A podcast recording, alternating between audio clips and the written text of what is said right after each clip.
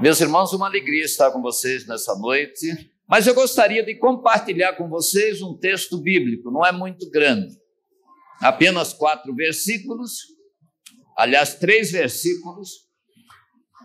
Evangelho de João, capítulo 20, versos 19, 20 e 21.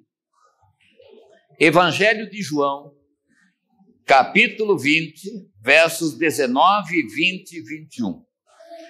Nós temos aqui a primeira aparição de Jesus para os seus discípulos após a ressurreição. E Jesus aparece e dá a eles uma missão. Que esta missão é também a missão da igreja hoje. É a minha missão e a sua missão.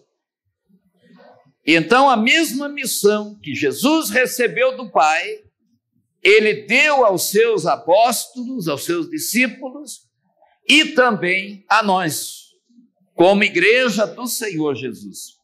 E o texto diz o seguinte: Quando chegou a tarde daquele dia, o primeiro dia da semana, estando os discípulos reunidos com as portas trancadas, por medo dos judeus, Jesus chegou, colocou-se no meio deles e disse-lhes: Paz seja convosco. E ao dizer isso, mostrou-lhes as mãos e o lado. E os discípulos alegraram-se ao verem o Senhor. E então Jesus lhes disse pela segunda vez: Pai seja convosco. Assim como o Pai me enviou, eu também vos envio. Amém. Senhor, nós te agradecemos, ó Pai, por este texto da tua palavra que acabamos de ler. Te agradeço, Deus, por tantos ensinos que ela traz para a nossa vida. E agora pedimos, ó Pai, que o teu Espírito esteja falando ao nosso coração. Ajuda-nos a entender a grande missão que temos como igreja do Senhor Jesus neste mundo. Abençoa a vida do teu povo reunido neste lugar. Fala, ó Deus, aos nossos corações, que o teu Espírito Santo esteja colocando em nossas mentes, em nossos corações, exatamente aquilo que o Senhor quer para nós nesta noite. Abençoa-nos agora. Abençoa, ó Deus, esta igreja. É a oração que fazemos. Em nome de Jesus. Amém.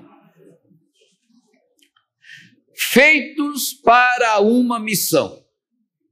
Esse é o tema que eu gostaria de discorrer nesse trigésimo aniversário da primeira igreja batista em Tejucupá. Meus irmãos, é um momento tão importante esse momento. Um momento tão importante na vida da igreja, na vida de cada um que se encontra aqui nessa noite, na vida de cada família que forma essa igreja. E nesse texto que nós acabamos de ler, nós encontramos o desafio de Jesus para todos nós. Mas nesse momento, para os irmãos que fazem esta igreja. O texto mostra que Deus continua agindo no mundo. Jesus disse: Meu Pai trabalha até agora e eu trabalho também. Isso quer dizer que Deus não parou, que Jesus Cristo não parou de trabalhar, que o Espírito Santo não parou e não vai parar. E nós, como igreja do Senhor, estamos aqui para continuar realizando a obra que o Pai tem para cada um de nós.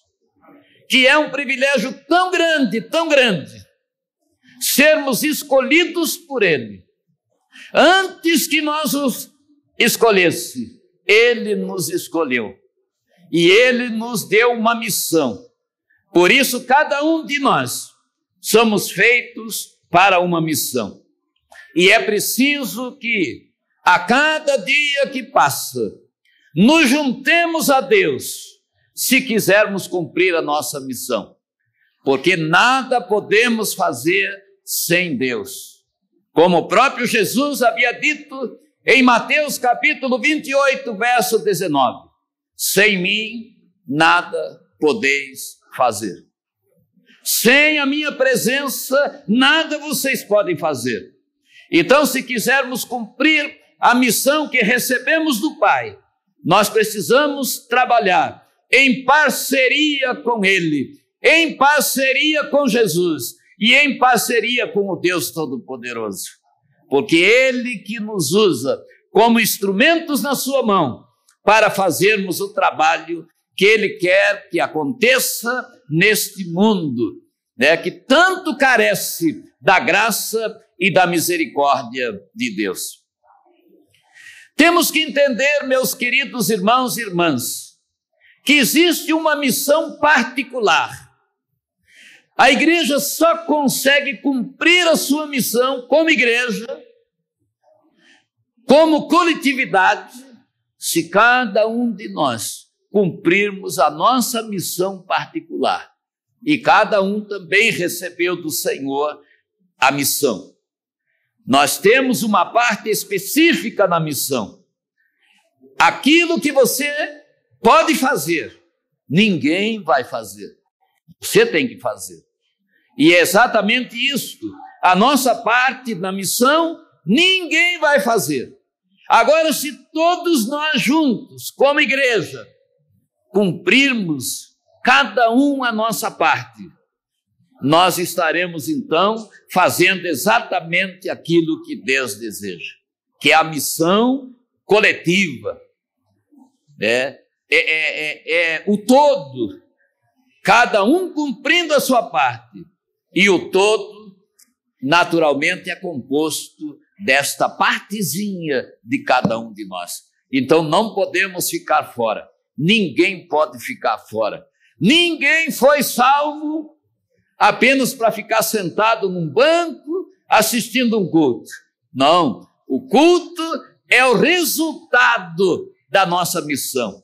Quando nos reunimos aqui para prestar um culto a Deus, é porque já estamos cumprindo a nossa missão na segunda-feira, na terça, na quarta, na quinta, na sexta-feira, no sábado e domingo podemos adorar a Deus e dizer muito obrigado, Senhor, porque cumprimos a missão durante essa semana. Porque o Senhor nos usou, porque eu pude, pude testemunhar, porque eu orei por fulano, eu orei por ciclano, eu, eu falei do teu amor para o outro, né? Então, todo mundo, durante a semana, cumprindo a sua missão, e no domingo, juntos, adorando a Deus, dando graças, com alegria no coração, por termos feito aquilo que Deus determinou para cada um de nós. Não é uma benção? Isso é igreja, isso é maravilhoso. Ser igreja é algo muito especial. E a soberana vontade de Deus Quer dizer, aquilo que Deus mais quer, aquilo que Ele mais deseja que aconteça no mundo, é que todas as pessoas o conheçam como o único Deus verdadeiro e a Jesus Cristo, a quem Ele enviou a este mundo para nos salvar. Essa é a vontade soberana de Deus ele quer, ele deseja que esse mundo inteiro o conheça como único Deus verdadeiro e a Jesus Cristo, a quem ele enviou para morrer pelos nossos pecados, que derramou seu sangue na cruz pelos nossos pecados. Portanto, meus queridos irmãos e irmãs, a salvação não é apenas tirar pessoas do inferno, mas é tirar o inferno de dentro das pessoas, porque tem muita gente que vive um verdadeiro inferno, sem paz, sem alegria, sem segurança, sem nenhuma certeza quanto à eternidade, não consegue dormir direito, vive uma vida atribulada, né, sem ter esperança de absolutamente nada, já vive o inferno. E a gente precisa levar o evangelho para que essas pessoas tenham uma vida mudada, possam experimentar a paz que excede todo entendimento, possam experimentar aquilo que Jesus tem para cada um de nós. Portanto, para que este mundo conheça Deus, o Criador, como o único Deus verdadeiro e conheça Jesus Cristo como Senhor e como Salvador, é preciso que cada um de nós cumpramos a nossa missão. Por isso, você foi feito para uma missão. Veja que o texto bíblico diz que aquele grupo de discípulos estavam reunidos em um determinado lugar, lá num lugar fechado, com medo dos judeus, né, que estavam perseguindo a todos eles. E o texto diz que no primeiro dia da semana, no domingo, domingo à tarde, ao entardecer, é ao cair da tarde do primeiro dia da semana, os discípulos estavam reunidos com as portas trancadas, né? Porque estavam com medo dos judeus. E Jesus entrou. Ele havia ressuscitado e ele entrou naquele lugar sem abrir a porta, né? De repente, Jesus estava no meio deles e disse: Paz seja com vocês. A paz esteja com vocês. E tendo dito isto, disse: Olha, sou eu, sou Jesus. Eu sou aquele que fui morto, mas eis que agora estou vivo. Aqui estão as minhas mãos. Vejam os cravos, vejam o meu lado, onde a lança entrou. E aí todos eles se alegraram, porque era Jesus que estava ali no meio deles.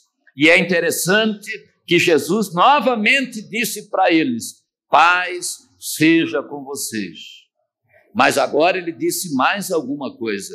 Ele disse: olha, assim como o Pai me enviou para estar aqui com vocês, Assim como o Pai me enviou para buscar e salvar as pessoas que estavam perdidas, eu envio vocês agora.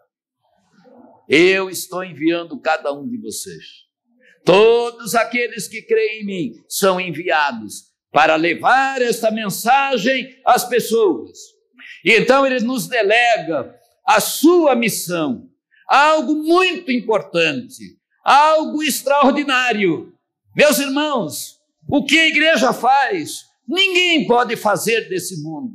Nenhum sistema político, nenhuma organização que seja, pode fazer aquilo que a igreja faz. Estamos aqui com a missão que o Pai nos deu, que é aquela missão que ele havia dado a Jesus, a grande missão de buscar e salvar todos aqueles que estavam perdidos. Tanta, tantas pessoas vivendo nas trevas, tantas pessoas perdidas, né? E agora Jesus vem para buscar essas pessoas. Então ele vem para cumprir esta missão. E por isso, né, as promessas a respeito desta salvação, ela, elas perpassam todo o Velho Testamento desde o livro de Gênesis até Malaquias, e entram pelo Novo Testamento na pessoa de Jesus Cristo, mostrando que ele veio como cumprimento daquelas promessas feitas no Velho Testamento. Veio para buscar e salvar aqueles que estavam perdidos. E os evangelhos iniciam com o propósito de mostrar às pessoas para que ele havia vindo. E aí nos evangelhos nós encontramos então o cumprimento de todas aquelas profecias a respeito de Jesus. O seu nascimento, a sua vida, a sua morte, ressurreição, ascensão. E da mesma forma, que Deus veio através né, dos profetas no Velho Testamento para chamar o povo que se voltasse para Ele. Agora estava Jesus né, chamando as pessoas: Vinde a mim, todos vós que estáis cansados e sobrecarregados, e eu vos, vos aliviarei.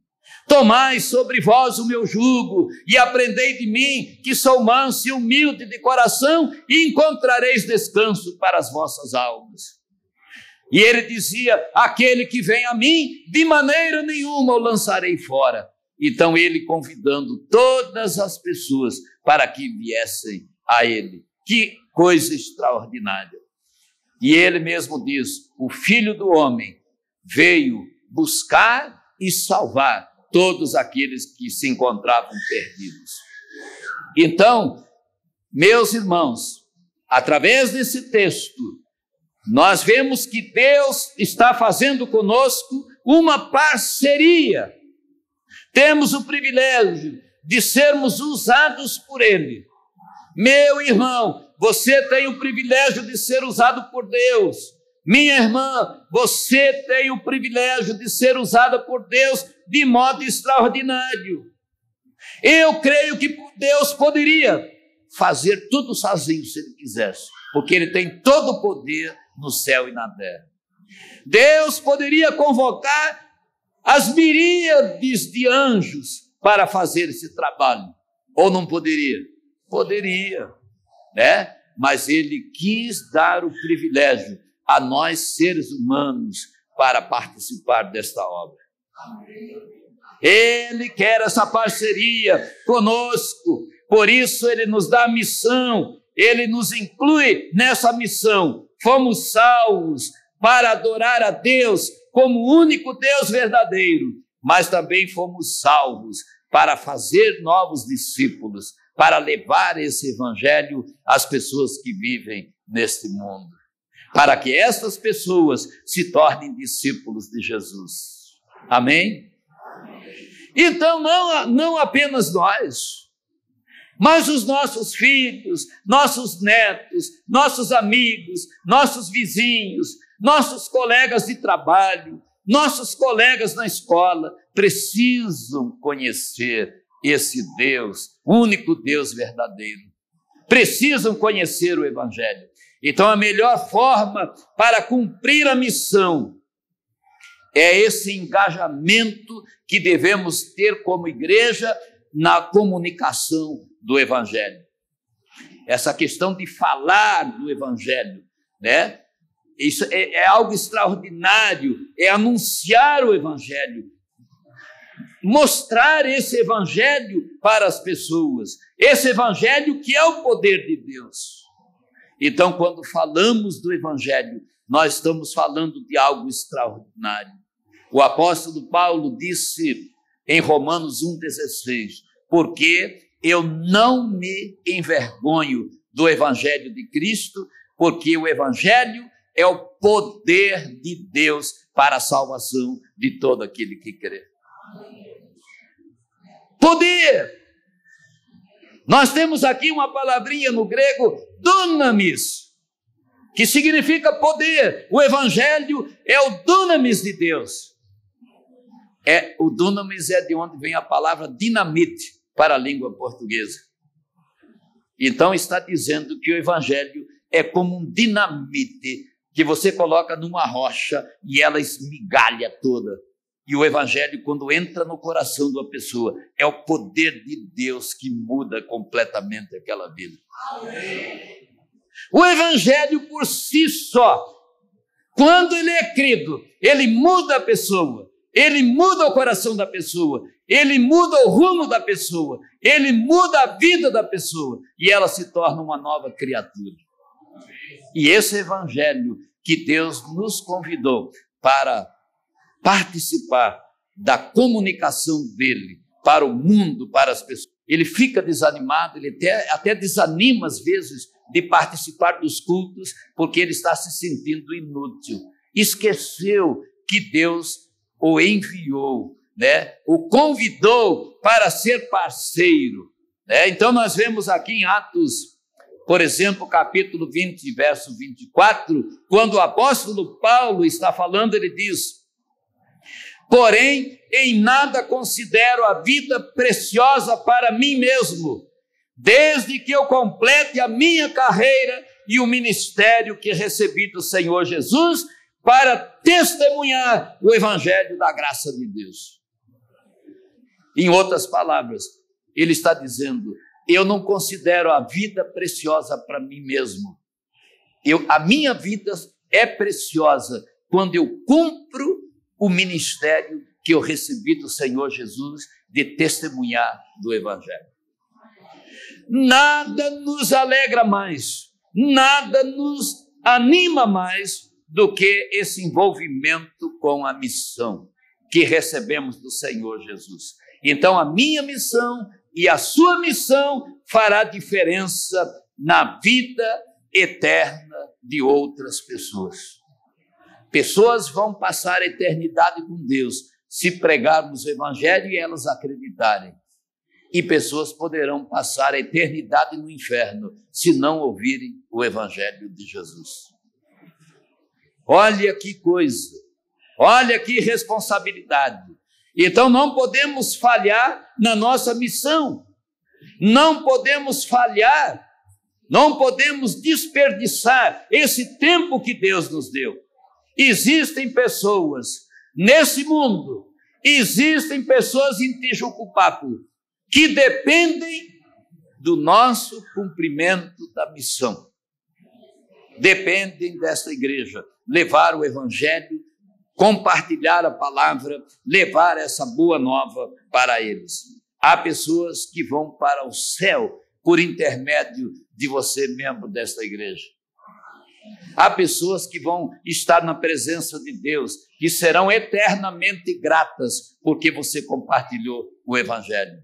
Mas há pessoas que vão sofrer horrores no inferno por nunca ter ouvido, ou então por terem ouvido e não terem acreditado no Evangelho de Jesus Cristo. Porque também tem isso, né? A gente fala e às vezes a pessoa não acredita. E depois vai passar né, a eternidade longe de Deus. Então nós precisamos cumprir a nossa missão, levando esse Evangelho. Não pegar porque nós gostamos ou não gostamos. Não depende de gostar ou não gostar depende de uma missão que nós recebemos das mãos do Senhor Jesus Cristo, de pregar o Evangelho. Então, como vamos cumprir a missão? Eu tenho aqui algumas sugestões para cumprir a missão como cristãos, para cumprir aquela palavra de Jesus. Olha, paz seja com vocês, assim como o Pai me enviou eu envio a vocês. Da mesma maneira que o Pai me enviou para buscar e salvar aqueles que estavam perdidos, eu agora estou enviando vocês para compartilhar o Evangelho com essas pessoas. Como podemos cumprir a missão? Primeiro, guarda aí, testemunhando do Evangelho, o seu testemunho pessoal. Diga às pessoas: aquilo que Jesus fez na sua vida. Amém? Jesus fez diferença na sua vida? Você se tornou uma nova criatura? Seus pecados foram perdoados? Você agora tem paz, tem alegria no seu coração? Então é só compartilhar isso com as pessoas. Diz: Ó, a minha vida antes de conhecer Jesus era assim, assim, assim. É, eu vivia triste, atribulado, um fardo sobre os ombros, mas depois que eu conheci o Evangelho, depois que eu aceitei Jesus, a minha vida foi transformada. E isso vai transformar a vida das pessoas. Então, nós cumprimos a nossa missão quando contamos a nossa história para as pessoas, quando contamos o que Jesus fez por nós quando abrimos o nosso coração e dizemos o que ele fez por nós. Então, testemunhar da graça de Deus é algo extraordinário. Isso é muito mais do que falar de religião. Não adianta falar de religião. O mundo hoje não quer nem ouvir falar de religião. Nós temos que falar do evangelho da graça de Deus. Então, esse evangelho precisa ser compartilhado, né? Então, compartilhar a nossa vida com as pessoas. A vida que Deus nos deu em Jesus Cristo precisa ser compartilhada. É compartilhar aquilo que Jesus fez por mim. A grande bênção de ter tirado os meus pecados, perdoado né, os meus pecados, lavado a minha alma. E isso precisa ser compartilhado. Segundo, nós podemos testemunhar do Evangelho também, além do testemunho pessoal, que é a primeira coisa, mostrando aquilo que Deus fez por nós, nós podemos também compartilhar com as lições de vida. Quantas lições temos aprendido da palavra de Deus? Quantas orações Deus já ouviu? Quantas vezes você estava atribulado, ou você estava doente, ou você tinha alguém da família doente, você orou e Deus fez um milagre. Isso são lições de vida. As pessoas querem ouvir o que Deus fez na sua vida, o que Ele está fazendo na sua vida. Então, precisamos extrair essas lições do nosso dia a dia com Deus e compartilhar com as pessoas. Tanta gente desesperada, tanta gente tirando a própria vida, né? tanta gente correndo de um lado para outro sem saber o que fazer. E nós podemos mostrar, né, através da nossa experiência, que vale a pena confiar em Jesus. Que Ele realmente ouve as nossas orações. Então precisamos contar isso para as pessoas, para que elas possam conhecer a Deus e possam começar a ter experiência com Deus mesmo antes que venham a um culto, ela já pode começar a experimentar a Deus na sua casa, a gente compartilhando o evangelho, fazendo, orando com ela, e ela começa a ter experiência com Deus, e ela vai dizer: realmente esse Deus é verdadeiro. Esse Deus é maravilhoso.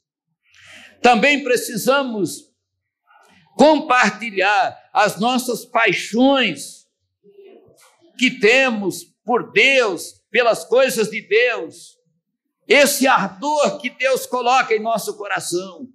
Que coisa linda! Quando cantamos, ouvimos aqui grupos cantando, jovens, homens, mulheres, crianças, é uma paixão que Deus coloca dentro de nós e a gente expressa essa paixão e as pessoas que estão vendo estão ouvindo ficam empolgadas, né? com a, a paixão que nós temos por Deus e por Jesus. Temos que amar a Deus de todo o coração, com toda a alma, todo entendimento, todas as forças da nossa vida e amar o próximo como a nós mesmos. Isso tem que ser uma paixão. Eu não posso estar na igreja só porque meu pai me obriga, só porque minha mãe acha que eu tenho que ir, mas eu tenho que estar aqui participando, porque eu sou apaixonado por Deus e apaixonado por Jesus. Porque eu amo a Deus e eu amo a Jesus e eu quero estar perto deles. Então, essa paixão também é um testemunho do Evangelho de Cristo. Então, quando você sai da sua casa com a sua Bíblia debaixo do braço, com a sua Bíblia na mão, alegre, né, para ir a um culto, para ir numa atividade, você está testemunhando dessa paixão que você tem pelo Evangelho, tem por Deus e tem por Jesus Cristo. Agora, se sai com a Bíblia na mão, triste, cabisbaixo, como se tivesse sido arrastado, isso não é bom. Isso não demonstra nenhuma paixão. Né? Então, precisamos né, mostrar essa paixão que temos pelas coisas de Deus, as coisas do Evangelho, né? Porque há, há muita gente nesse mundo sofrendo, Há muita gente cansada, desiludida, vazia, sem rumo, sem direção. E nós precisamos mostrar que Deus dá rumo à nossa vida, Deus dá direção à nossa vida. E isso também é um testemunho, né? Isso é cumprir a missão. Isso é cumprir a missão que Deus nos deu.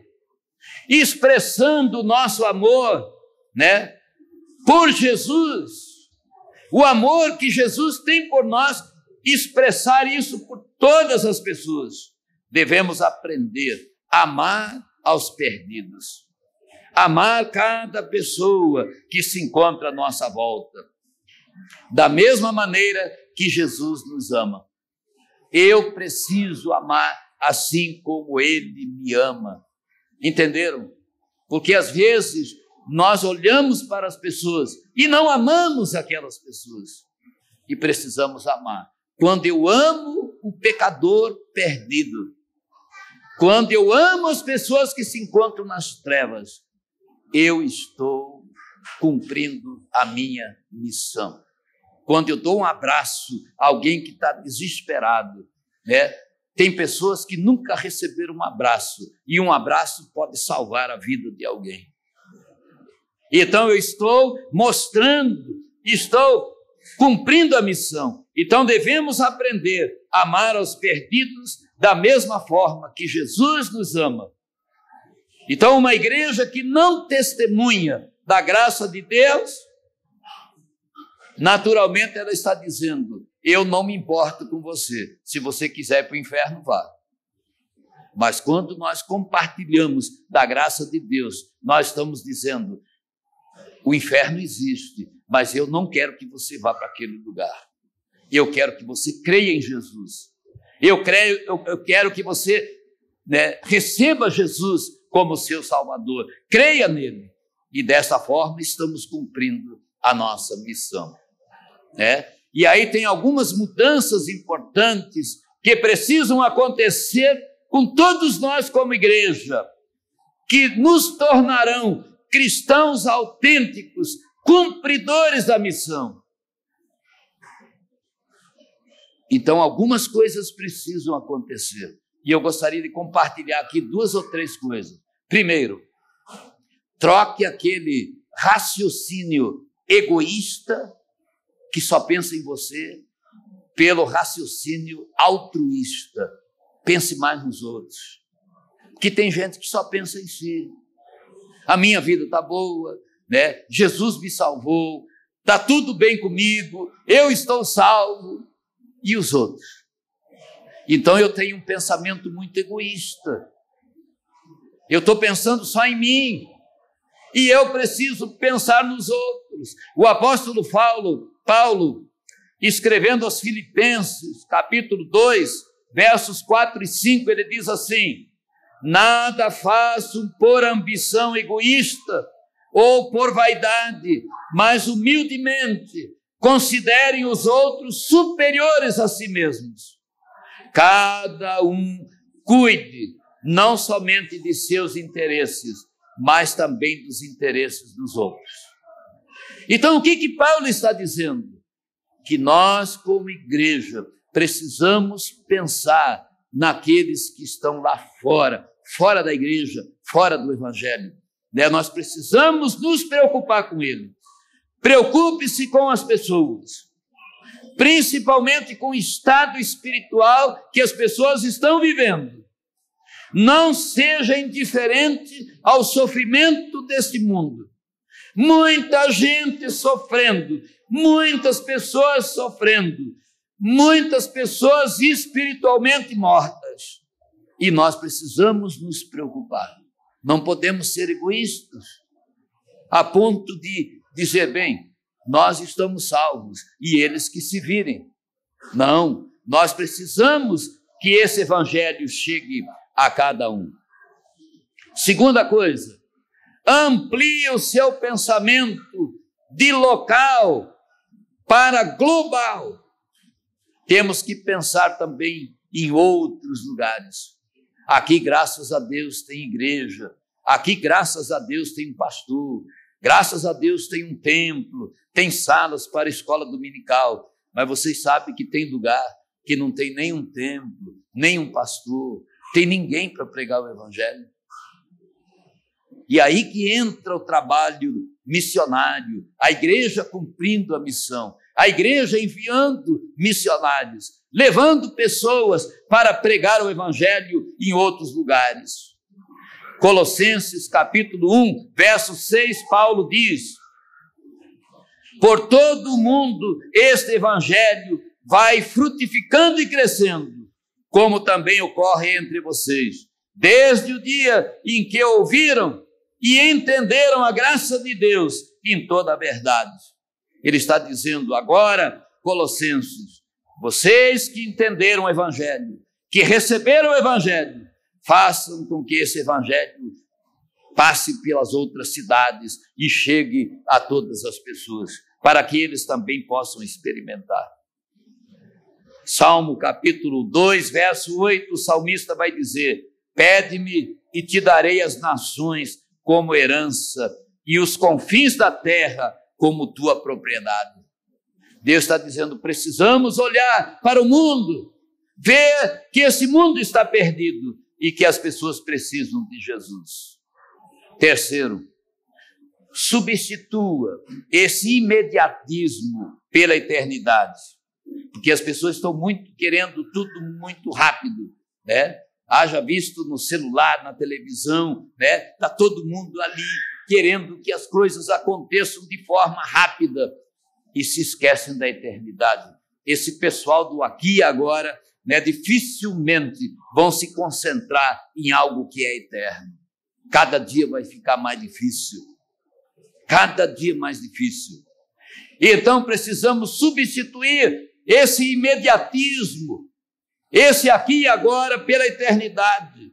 E aí, Lucas capítulo 16, verso 9, nós temos a seguinte palavra: Por isso eu lhes digo, usem a riqueza deste mundo para ganhar amigos, de forma que quando ela acabar, estes os recebam nas moradas eternas. Quer dizer, usemos o que temos, as riquezas que Deus tem colocado na nossa mão, nossa vida, nossos talentos, tudo para levar pessoas para a eternidade. E 2 Coríntios 4,18 diz: Assim fixamos os olhos, não naquilo que se vê, mas naquilo que não se vê. Pois o que se vê é transitório, mas o que não se vê é eterno. Precisamos olhar para a eternidade. Precisamos valorizar as coisas que são eternas. E quinto, aliás, quarto, busque solução ao invés de dar explicação. O Senhor, porém, me disse: não diga, eu sou muito jovem. A todos a quem eu o enviar, você irá e dirá tudo o que eu lhe ordenar. Não tenha medo deles, pois eu estou com você para protegê-los, diz o Senhor. Jeremias, capítulo 1, versos 7 e 8. Quando Jeremias foi chamado por Deus, ele disse: Eu sou muito jovem. O que, que vou fazer diante de um povo deste, um povo que vive no pecado? E Deus diz: Não diga, eu sou muito jovem. Não tenha medo. A todos que eu enviar você, você vai dizer aquilo que eu ordenar, aquilo que eu colocar na sua boca. Não tenha medo de dizer a palavra que eu colocar na sua boca. Não tenha medo deles, pois eu estou com você para protegê-lo, diz o Senhor. Não temos que ter medo de nada neste mundo e, como igreja, como cristãos, cumprir a nossa missão, levar esse evangelho. Por isso, meus irmãos, comemorar 30 anos de aniversário, são 30 anos de lutas, 30 anos né, de muitas realizações, 30 anos também de muitas lágrimas, mas Deus tem estado com vocês. Deus tem abençoado. E Deus quer que esta igreja continue cumprindo a sua missão. Assim como o Pai me enviou, eu vos envio a vós. É o que Jesus está dizendo. Então nós estamos aqui diante de um grande desafio. Entender que nós não estamos aqui por acaso. Há um Deus criador acima de nós. Há um Deus que ama cada pessoa neste mundo. Há um Deus que deseja a salvação de todos os seres humanos. E como prova desse amor, ele enviou seu filho único para morrer pelos nossos pecados. É o Deus encarnado que se deu por nós. E esse Jesus, que é o Deus encarnado, nos deu a missão compartilhar a boa nova de salvação com todas as pessoas em nossa geração. Todos da nossa geração. Nossa vida só terá sentido como igreja. Nossa vida só terá sentido como salvos se cumprirmos a nossa missão, testemunhando do Evangelho da graça de Deus aos que se encontram distantes do nosso Pai Celestial. Cada pessoa neste mundo Cada filho pródigo precisa se arrepender e precisa voltar para a casa paterna. E haverá festa no céu por cada pecador que se arrepender. Olha coisa maravilhosa. Festa! Meus irmãos, quando, como igreja, cumprimos a missão, pecadores vão se arrepender. E cada pecador que se arrepende, há festas no céu. Há festas no céu porque é o que Deus mais deseja, que todas as pessoas o conheçam como o único Deus verdadeiro e conheçam Jesus Cristo como Salvador. Então, esse é um grande desafio para cada um de nós aqui. Meus irmãos, eu sei que os irmãos têm lutado, têm se esforçado para cumprir a missão e devem continuar assim. Todos nós devemos continuar nesse propósito, entendendo que assim como Deus enviou Jesus, Jesus nos enviou a nós, para que nós possamos cumprir a nossa missão no mundo. E não, não será é a coisa mais linda que vai acontecer é chegar no final da nossa vida e poder dizer: Pai, eu recebi das tuas mãos uma missão e eu cumpri essa missão. Eu fiz aquilo que o Pai me enviou para fazer. Que Deus, pois, nos abençoe que Deus nos ajude e possamos continuar cumprindo a nossa missão, fazendo aquilo que o Pai nos enviou para fazer. Amém? Deus nos abençoe.